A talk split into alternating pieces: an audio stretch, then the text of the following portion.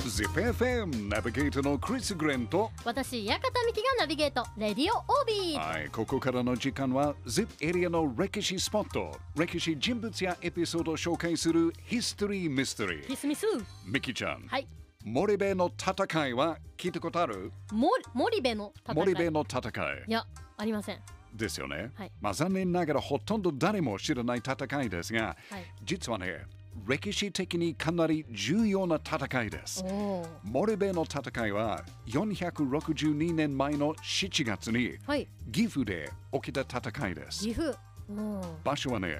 森部村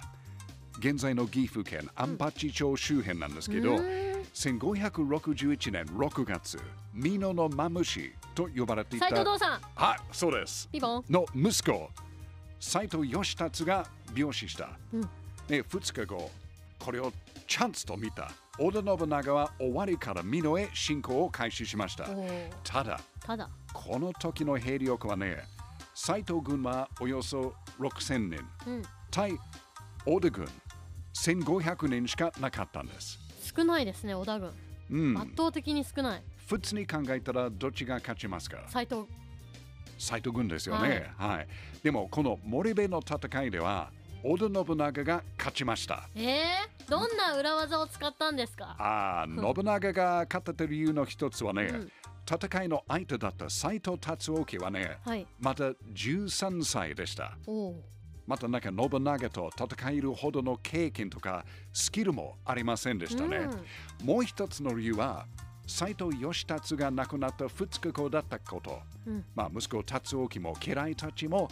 突然自分たちの殿様がいなくなったうんっていう状態でしたからもちろん悲しいショック戦うパワーはいつもより弱かったと思いますね確かにいろいろとなんか違うこと考えそうなんでそうそう集そう中できなそうですねもうだって普通になんか殿様が亡くなって、うんそのお葬式の準備とうんどうしようか、どうしそようういうことだけを考えるはずですが、信長が攻撃されたからちょっと大変でしたうんね。うんで実はねこの森部の戦いには、はい現在の名古屋市中川区出身の戦国武将前田利家もオード軍として参加しています。えただー、はいこの時前田利家はねなんと織田軍から追放されている浪人の立場でしたうんうんうん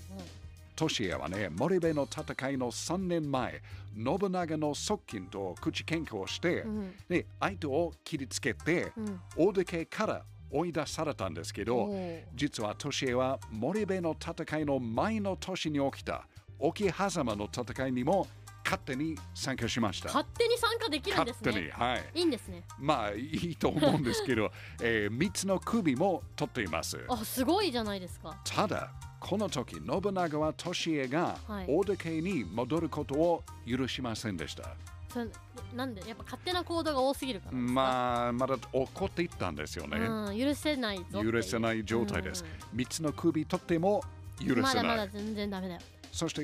1561年の森部の戦い、はいこの時も前田利家は信長の許可なしでうん勝手に参加しました。すごい勝手に参加するの好きですねまあ、信長のために頑張りたかったみたいですね。なんとかしてでも、ねえ、うんでも本当にすごいですね。で、利家はなんと、首取り足立っていうニックネームを持つ斎藤系の武将、うん、足立六兵衛を討ち取りました。おお、この時、利家がもう使った太刀は、うん、えーその信長から与えられたものだとお言われてじゃあもまうす。今回はノブさんもようやく許そうってなるんじゃないですかまあ、足立六兵衛を討ち取ることは、城を落とすと同じぐらい大切。うそして、難しいことだと考えていた信長は、前田利家の活躍を認めて、お